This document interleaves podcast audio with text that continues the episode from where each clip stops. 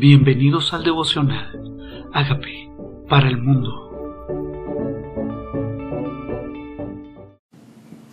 Primer libro de Corintios capítulo 6. Litigios delante de los incrédulos. ¿Osa alguno de vosotros cuando tiene algo contra otro ir a juicio delante de los injustos y no delante de los santos? ¿O no sabéis que los santos han de juzgar al mundo, y si el mundo ha de ser juzgado por vosotros, sois indignos de, juzgar cosas pequeñas? ¿O no sabéis que hemos de juzgar a los ángeles? ¿Cómo más las cosas de esta vida? Bueno, aquí está refiriéndose a litigios, a problemas, alguien que tiene algo contra su hermano y va a juicio me imagino, delante de leyes humanas, delante jueces de, del mundo, y no lo tratan primero en medio de la familia de Dios. No se juzga primero en el interior de la iglesia. Dice, si tienes algo contra tu hermano, ¿por qué no lo haces con los santos? Si los santos han de juzgar al mundo y se refiere a los santos, a los lavados con la sangre de Cristo, a los de la familia de Dios, le llama a los santos, los apartados. Así le llama la palabra de Dios. A los que han recibido a Cristo como Señor de sus vidas y sus pecados han sido perdonados. ¿Por qué no? Entre nosotros mismos tratamos el asunto, porque nosotros mismos no simplemente fuimos llamados a tratar estos asuntos, sino que también fuimos llamados, dice, a juzgar a los ángeles. ¿Cómo nosotros no vamos a juzgar cosas pequeñas? Dice, cuánto más las cosas de esta vida. Hay cosas de esta vida que necesitemos discernir, que necesitemos aclarar, que necesitamos discernir entre uno y otro. Si pues tenéis juicio sobre cosas de esta vida, podéis, ponéis para juzgar a los que son de menor estima en la iglesia. Para avergonzaros os digo, porque no hay entre vosotros sabio ni aun uno que pueda juzgar entre sus hermanos, sino que el hermano contra con el hermano pleitea en juicio y esto ante los incrédulos. O sea que estaba hablando precisamente que las situaciones que se tratan en medio de la familia de Dios deben resolverse en medio de la familia de Dios que si no hay acaso alguien que tenga la sabiduría de Dios, que pueda dirimir, que pueda dar juicio, que pueda dar discernimiento, que pueda dar consejo entre los hermanos que tienen algo uno contra el otro. Y no está hablando simplemente de hermanos en la carne, sino de hermanos espirituales. ¿Por qué van a invitar a un incrédulo a que dirima, a que discierna, a que, a que entre en juicio? Dice, así que por cierto, es ya una falta entre vosotros que tengáis pleitos entre vosotros mismos. Pareciera que era normal entre los corintios tener cierto tipo de cosas que nosotros consideramos que no deberían existir, como pleitos. Dice, ya es malo, ya es vergonzoso que entre los mismos miembros de la familia de Dios haya pleitos. Más vergonzoso aún llevarlo ante incrédulos. Dice, ¿por qué no sufrís más bien el agravio? Porque no sufrís más bien el ser defraudados. Pero vosotros cometéis el agravio y defraudás, y esto a los hermanos. ¿Qué es sufrir el agravio? ¿Qué es sufrir el agravio? Es decir, bueno, voy a pasar por alto esto, te voy a perdonar. No voy a tomarte en cuenta esto que me hiciste, te perdono.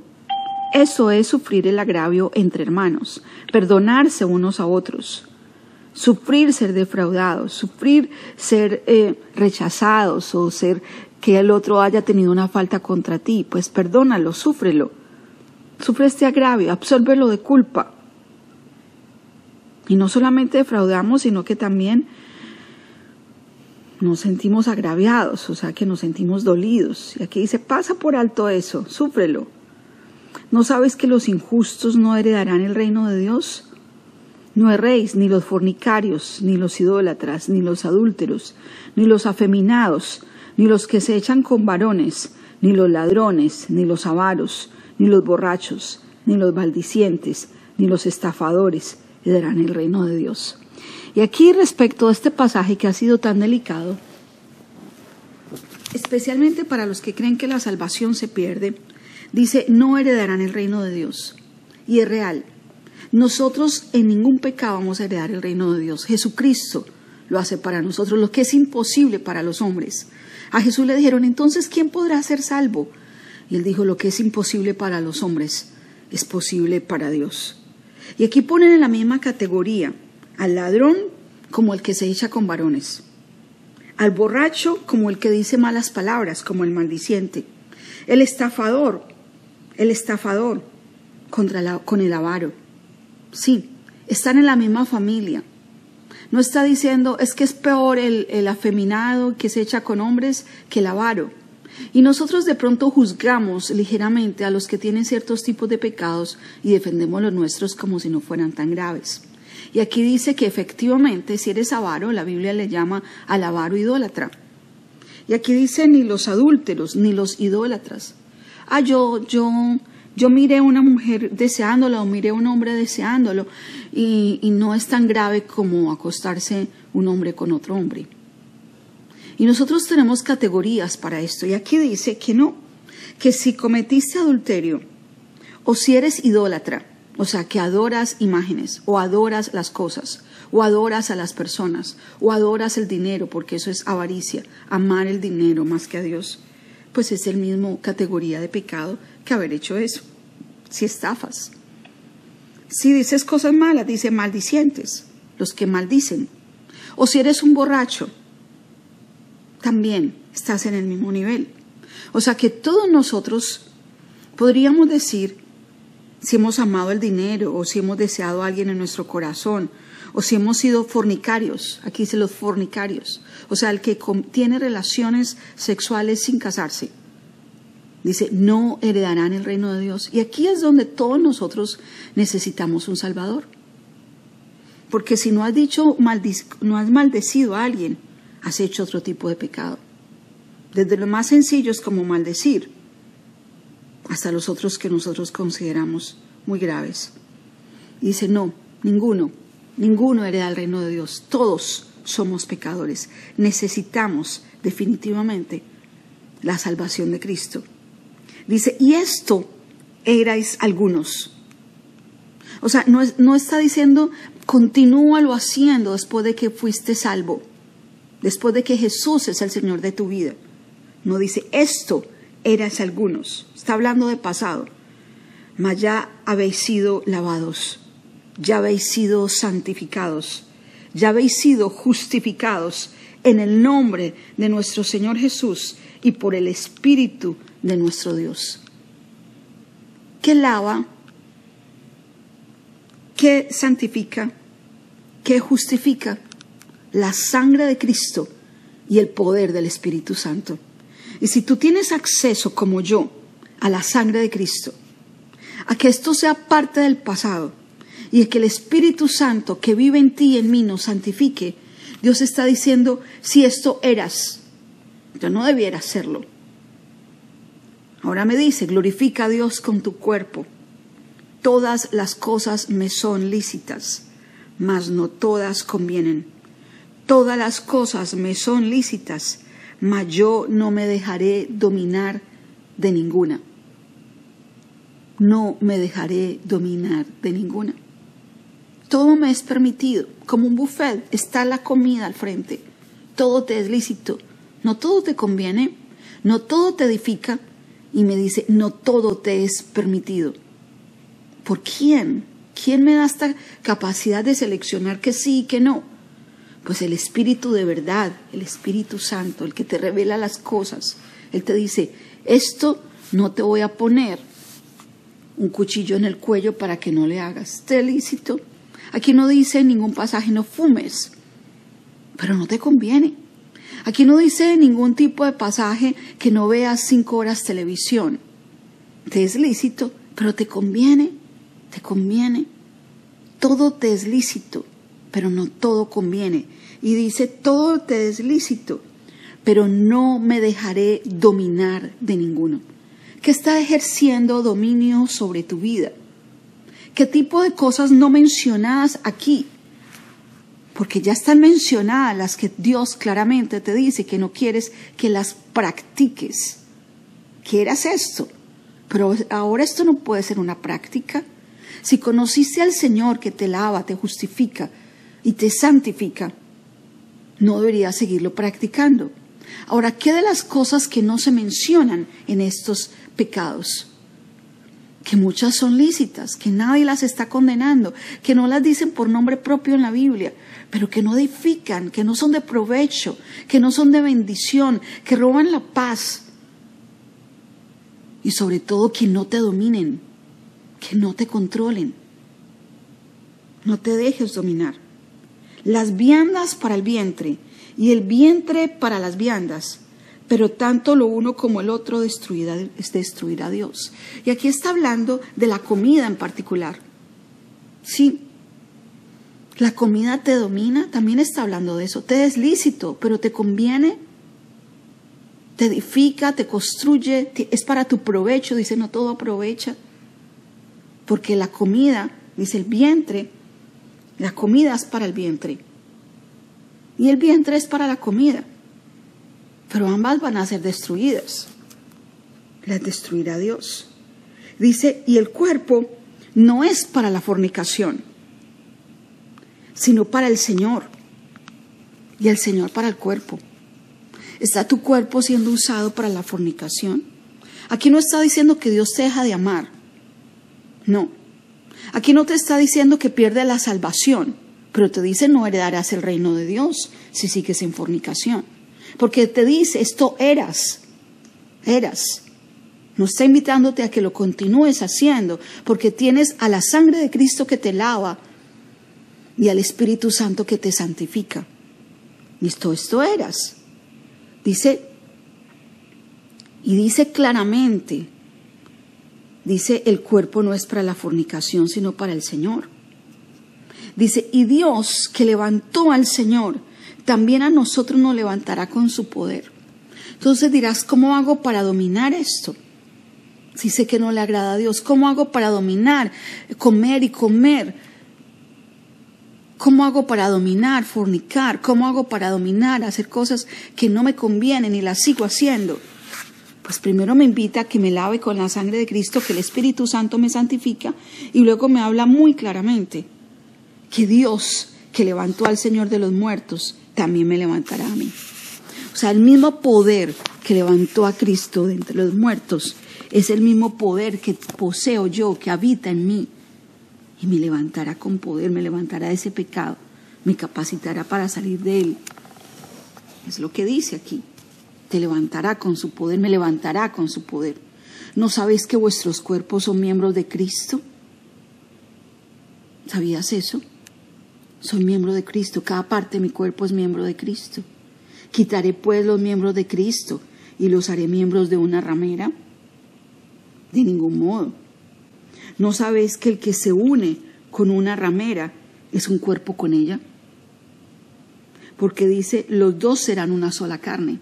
O sea que cuando una persona se une en fornicación, se vuelve un espíritu con esa persona Dice, es un cuerpo con ella, uno solo, uno solo. Cogerés el cuerpo que es templo del Espíritu Santo, miembro de Cristo, y lo vas a unir en fornicación con alguien. Porque dice, los dos serán una sola carne. Pero el que se une al Señor, un espíritu es con él. Huid de la fornicación. Huir significa que me toca salir corriendo, como lo hizo José. Dejó la ropa ahí, se fue huir de la fornicación.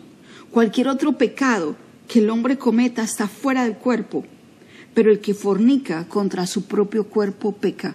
¿Por qué? Porque ese cuerpo recibe espiritualmente un espíritu con la persona que se unió físicamente y se convierten en una sola carne. Un espíritu y una sola carne contra su propio cuerpo peca. ¿O ignoráis que vuestro cuerpo es templo del Espíritu Santo? El cual está en vosotros, el cual tenéis de Dios y no sois vuestros? O sea que aquí, aunque ha mencionado la idolatría, la avaricia, la maledicencia, la borrachera, el adulterio, echarse con varones, hombres con hombres, está hablando muy en particular del cuerpo, lo delicado que es usar el cuerpo, que es el templo del Espíritu Santo, y unirlo con otra persona en fornicación. Dice, sois templo del Espíritu Santo, el cual está en vosotros. está en nosotros, el cual tenéis de Dios y no sois vuestros. O sea que el Espíritu Santo en ti te anhela celosamente, no puedes convertirte en un espíritu, abrir espacio para los espíritus que poseen las personas con las cuales se fornica.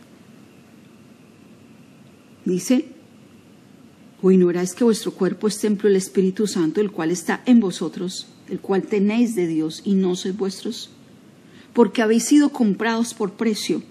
Glorificad pues a Dios en vuestro cuerpo y en vuestro espíritu, los cuales son de Dios. Tiempo de cuidar el cuerpo. Tiempo de entender que mi vientre no es para todo tampoco, para recibir cualquier comida tampoco. Que mi cuerpo, si fornico, me convierto en un espíritu con la persona con la que se fornica. ¿Qué es fornicar? Es tener relaciones sexuales sin casarse. Y me está invitando el Señor a que entienda que mi cuerpo es templo del Espíritu Santo. Y ese mismo Espíritu que levantó de los muertos a Jesús me levanta para que pueda liberarme de ese pecado. Aquí está la palabra de Dios claramente, hablándonos de glorificarlo. ¿Cuál es el título de esto? Glorifica a Dios con tu cuerpo. Tal vez alguno no había entendido que es templo del Espíritu Santo, que el Espíritu Santo no se fue para cuando entraste a pecar, que Él sigue estando en, nosotros, viviendo en nosotros, y que no podemos contristar al Espíritu de Dios con el cual fuimos sellados hasta el día de la redención. Señor, perdóname porque tal vez pensaba que podía usar mi vida y mi cuerpo como me parecía. Y aquí tu palabra dice que te pertenezco. Mi cuerpo es tu templo y fui comprado por precio y ese precio fue tu sangre. Aquí está mi vida, mi mente, mi espíritu, mi alma. Me presento delante de ti. Perdóname si hay cosas que me han dominado, que no vienen de ti. Que si pensando yo que eran lícitas, algunas no me convienen.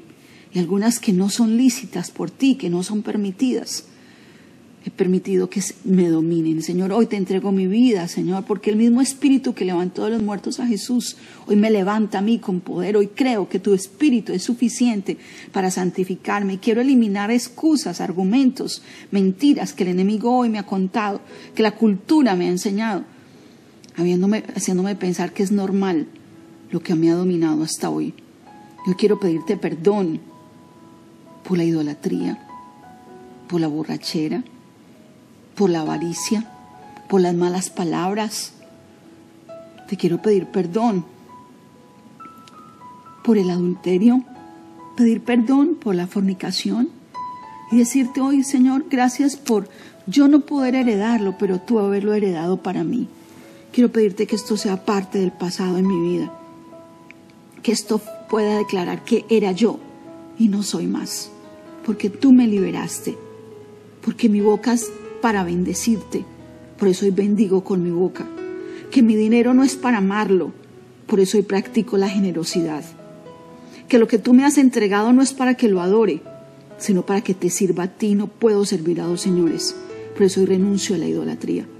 Hoy renuncio, Señor, en el nombre de Jesús a la borrachera, porque si me diste el vino para alegrar el corazón, no es para que toque el control de mi vida. No quiero que haya disolución entre tu espíritu y el mío. Hoy te entrego mi ser completo. Hoy te entrego mi vida completa. No solamente mi espíritu, hoy te entrego mi alma para que la liberes y mi cuerpo para que lo santifiques.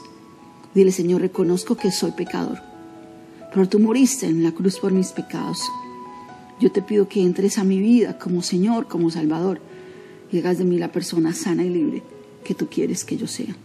Gracias por entrar a mi vida. Amén.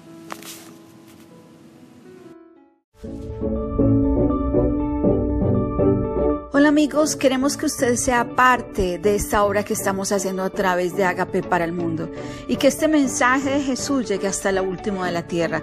Si quieres donar en nuestra página web puedes hacerlo en agapeparalmundo.org o también a través de Cele en agapeoficial.gmail.com. Dios bendiga tu generosidad.